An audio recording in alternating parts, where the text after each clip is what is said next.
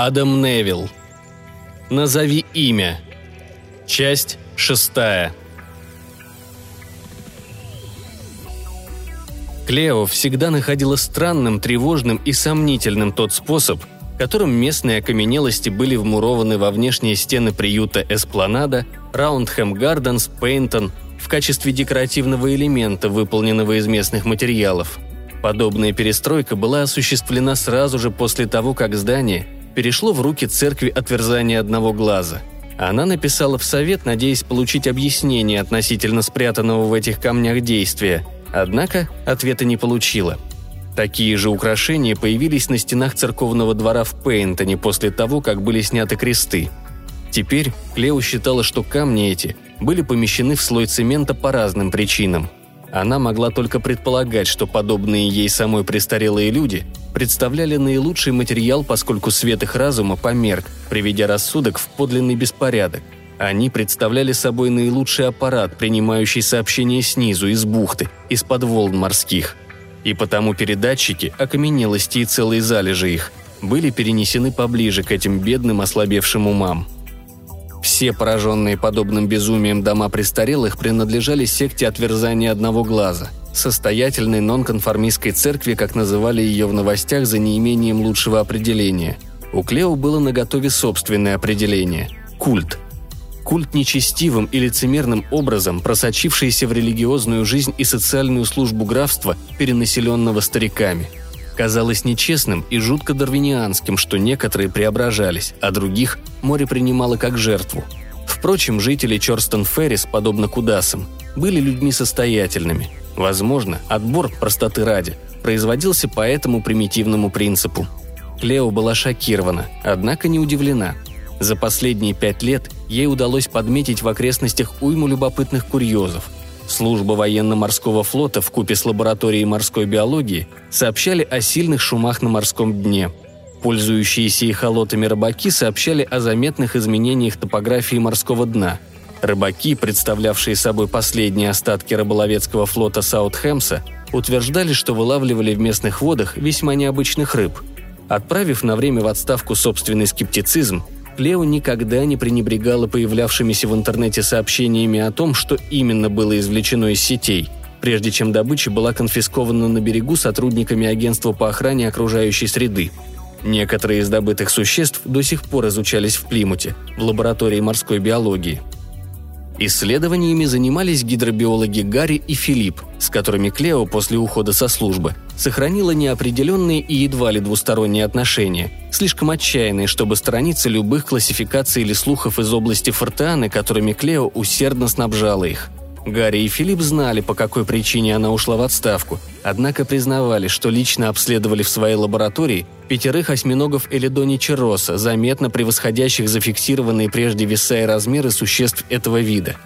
Всех их выловили в прибрежных водах Саутхэмса в предыдущем году.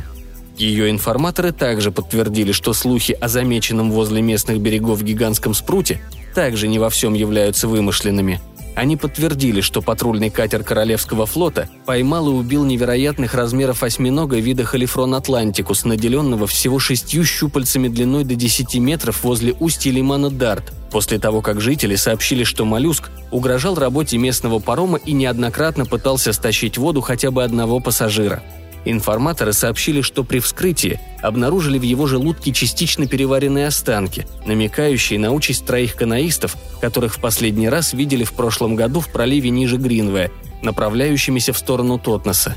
И разве три года назад, в 2052 году, в Плимутской гавани не кишмя кишели обыкновенные осьминоги, октопус вульгарис, которых не видели в британских водах после начала 60-х годов предыдущего столетия – и череда событий не останавливалась на этом для человека, привыкшего находить связь между уродливыми событиями и недавними любопытными находками в прибрежных водах графства.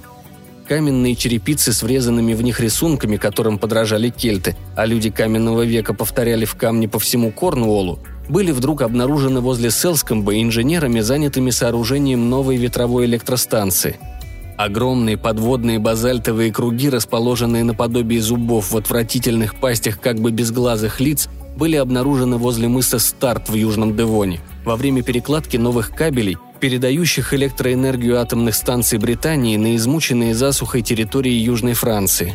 Оба открытия дали новую жизнь местным преданиям, утверждавшим, что Атлантида, возможно, существовала как раз возле берегов Девона и Корнуолла. Действительно, под водой нечто скрывалось, однако Клео сомневалась в том, что это нечто имеет отношение к Атлантиде. А теперь еще новые хозяева приютов для престарелых украшали стены своих домов окаменелостями, а витражи в окнах церквей изображали око. Процессия поклонников гериатрического культа по собственной воле уничтожала себя на утесах природного заказника мыс Берри за день до солнечного затмения. Неужели участники этого шествия также слышали имя и воспринимали его образы своими слабеющими умами – Клео уже думала, не стоит ли приковать себя к ножке кровати и проглотить ключ на весь оставшийся до затмения срок, чтобы не присоединиться к бескрылым птахам Торби, стремящимся спрыгнуть с утеса. В тот день Йоланда вернулась в 4 часа дня, опоздав на 30 минут и пробудив Клео от недолгого сна.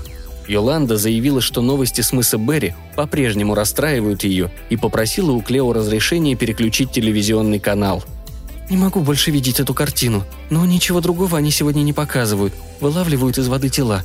Лучше уж смотреть военную хронику». Клео согласилась, поскольку Йоланда пробудет у нее только час. Сиделка опоздала из-за транспортной пробки, вызванной приближением затмения. От самой мысли о предстоящем космическом событии Клео сделалось тошно. «А расскажите о своих родных», – попросила Йоланда, внося в комнату чай на подносе. «Я знаю, что эти женщины сыграли важную роль в вашей жизни – может быть, рассказ о них сумеет отвлечь нас от ужасов сегодняшнего дня?» «Сомневаюсь в этом», – подумала Клео, впрочем, бросая взгляд на фотографию своей бабушки Олив Харви, продолжившей работу собственной матери Мэри Эннинг, занимавшейся водорослями и приливными водоемами, а также охраной окружающей среды, живописью, полировавшей раковины и мадрипоры, засушивавшей водоросли, помещавшей свои гербарии в рамки и продававшей их туристам – за едой Клео рассказала Юланде о том, что Олив провела большую часть жизни вне дома, на побережье Пейнтона, южнее песков Гудрингтон, ныряя в воду бухты Солтерн и Уотерсайд. Она усердно продолжала семейное дело, фотографировала и собирала литоральную флору и фауну. Фукусы, бурые водоросли, красные водоросли, анимоны и рыбешек стигматогобиусов.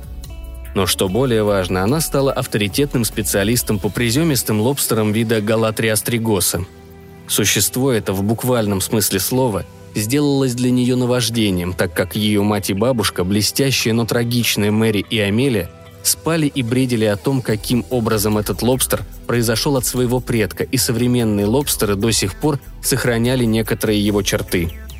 Олив десятилетиями скребла и рыла эти утесы, где речные брекчи пермского периода скапливались над сланцами и песчаниками девонского времени – Местоположение наилучших окаменелостей она знала по работам своих предшественниц.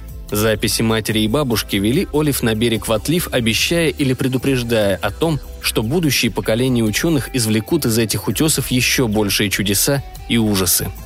После десятилетий береговой эрозии, после того, как ее предшественницы вырыли, собрали и обработали предметы своих познаний, берег Гудрингтона открыл перед Олив целый затонувший лес – пни, оставшиеся от деревьев, росших здесь в последнем ледниковье.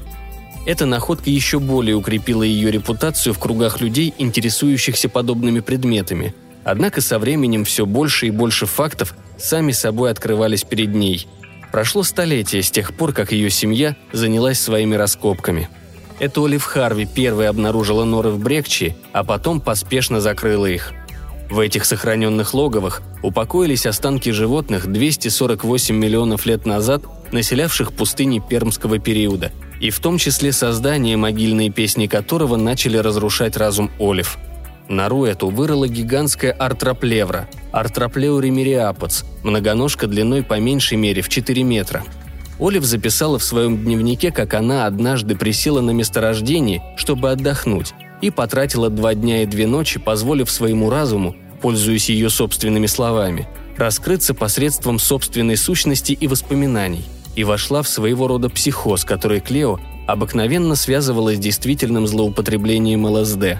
То, к чему прикоснулась Олив, что открылось ей с глубокого уровня подсознания, вероятно, представляло собой почти микроскопический фрагмент, первоначально отделившийся от какой-то монументальной твари, копошившейся и извивавшейся здесь примерно 248 миллионов лет назад – когда эта часть британских островов находилась возле экватора. Так началось неотвратимое нисхождение еще одной женщины из ее рода к социально неприемлемому просветлению. Завершая свою историю, Клео рассказала увлеченной услышанным Йоланде о своей собственной матери, измученной, пережившей два развода специалистки в области охраны природы Джудит Харви, положившей конец собственному неизлечимому и тяжелому умственному расстройству в 59 лет – Джудит не вынесла того, что считалось тогда самой ранней стадией деменции, и приняла слишком большую дозу лекарства. Невзирая на огромные пробелы в собственной памяти, Клео так и не забыла этот день. При жизни Джудит часто напоминала Клео о том, что Амелия и Мэри Эннинг и Олив Харви – исследователи, что открыли и во что, соответственно, верили. Она рассказала Клео все, что передала ей Олив, ее собственная мать, Знание о том, что наша планета представляет собой всего лишь частичку планктона, плавающую среди миллиардов подобных ей в холодном, черном и злом океане, перемешанного с пылью газа. И что нашу микроскопическую частицу преобразил визитер, посетивший ее 535 миллионов лет назад. После чего мир впоследствии неоднократно разрушался и возрождался согласно жутким прихотям и злобам страшного гостя. Все ее предшественницы видели одни и те же сны – так как окаменелости, воздействию которых они подвергли себя, представляли собой, по сути дела, всего несколько нечетких отпечатков пальцев, оставшихся на огромной сцене преступлений величиной в целую планету. Мать Клео подкрепляла собственные соображения сведениями, почерпнутыми из собственных познаний в науках о Земле. Джудит со всей убежденностью утверждала, что если бы мы, ползали по земле в меньшем количестве, не образовывали столь богатых углеродом культур, простирая свои наглые и бездумные устремления к звездам, если бы не отравляли и не разрушали почву, если бы не сливали свои фекалии и помои в черные глубины, если бы не покрыли дно океанов и горные хребты сетью кабелей, по которым транслировали свою адскую чушь, если бы не израсходовали пресную воду и не растопили вечную мерзлоту, если бы не вмешались в течение ветров и дождей, если бы не разогрели чрево земли и не растопили полярные шапки, если бы не извели огромные стаи рыб и млекопитающих, если бы Количество наше не достигло 9 миллиардов разумов, создав на одной небольшой планете невероятную концентрацию сознания, распространявшего далеко в пространство свою нервную активность, если бы ничего этого не произошло, Тогда оно, неведомое это создание, никогда даже не приоткрыло бы в темных недрах свой единственный глаз, пробуждаясь от сна. Автор предисловия к книге Мэри Эннинг «Темный и медлительный потоп» писал «Пусть все боги проспали наши безбожные дела, пробудиться способен любой из них». Последние слова Мэри, обращенные к священнику, причащавшему ее перед смертью, якобы были такими. «Что же мы наделали?» О боже, что мы накликали на себя? Неужели этот тварь Бог? Не Бог, но Бог, истинный Творец. Джудит часто говаривала Клео. Но почему нам, как виду, не хватило ума для того, чтобы не создавать в точности такие условия, когда измученная, умирающая планета станет призывать это имя вместе со всеми последствиями его явления. Земля требует его пробуждения – так сказала Клео Джудит еще до того, как дочери исполнилось 10 лет. Однажды перед концом Джудит принялась молить Клео не рожать детей. «Ради бога!» – кричала она с постели, к которой ее часто привязывали. «Не продолжай этого!» Клео сперва думала, что это относится к наследственному психическому расстройству, но впоследствии поняла, что это подразумевает нас, людей – нас всех как биологический вид, коросту, поразившую кожу малой планеты нашей Солнечной системы, внутри которой обитал древний посланец, придумавший такие мерзости, как огромные ящеры, пищевые цепи, вирусы, разрушение и смертность, и нас самих, окружающих его вечную личность, течение стольких миллиардов лет, что наше восприятие времени перестало совпадать с его собственным пониманием. Клео послушалась матери и осталась бездетной – еще Джудит всегда настаивала на том, чтобы Клео записывала ее сновидения. Умолкнув, Клео поняла, что не знает, сколько проговорила и какую часть из всего сказанного произнесла про себя. Она принимала сильные медикаменты. Йоланда уже надевала летнюю шляпу. «В пятницу мы будем обе наблюдать от вас за затмением, так? Прямо с балкона. Я приду пораньше». «Мне хотелось бы, чтобы ты провела этот день с родными, моя дорогая». «Ах, Клео, вы по-прежнему считаете, что во время этого затмения придет конец нашему миру? – рассмеялась Йоланда. Нет, Клео так не считала. Все будет не совсем так. «Конец ждет нас, моя дорогая. Однако мир не закончится», Впрочем, она нередко задумывалась над тем, не станет ли грядущее затмение знаком начала массового вымирания. После всех этих снов она не могла не думать об этом. Событием на библейский манер, ознаменованным преображением тверди. Однако идея не казалась Клео полностью убедительной, как и мысли ее предшественниц в этой области, как и откровения новых церквей, слишком уж зависимых от темного и медленного потопа, наряду с другими более старыми текстами, почитавшимися в городе Провиденс, Новая Англия. «Я думаю, что нас, людей, ждет почти полное уничтожение Йоланда. Однако оно будет сопровождаться частичным эволюционным преобразованием выживших. Не могу назвать тебе никаких сроков и дат, но оно произойдет относительно быстро в терминах нашего земного времени. Постепенно, подобно последствиям изменения климата, окруженным массовыми морами, каких мы не видели после эпидемии чумы в Европе и Азии – Посему я могу отпустить нам как минимум пару столетий жизни среди руин нашей цивилизации. Однако времена эти будут такими, что немногим удастся их пережить. Например, многие или из нас способны дышать под водой. Придется научиться делать это почти на всей поверхности нашей планеты. «Ах, Клео, вы смешите меня!» Мир самым быстрым и решительным образом стремится к критической массе, Йоланда. Конечно, ты заметила это – и я убеждена в том, что наш старый и милый Торби сыграет особую роль в эпохальном событии». Йоланда со смехом перекинула сумку через плечо. «Ну, как скажете, Клео, что только творится в вашей голове. Но ваше состояние заметно улучшилось. Однако, если вас будет одолевать беспокойство, надо принимать успокоительные. Так говорит ваш доктор». «Ты можешь спросить...» Клео не собиралась останавливаться, хотя Йоланда уже находилась в дверях почему я не перебралась на более высокое место. Но если учесть открытие женщин моего рода, кто захочет пережить то, что нас ждет?»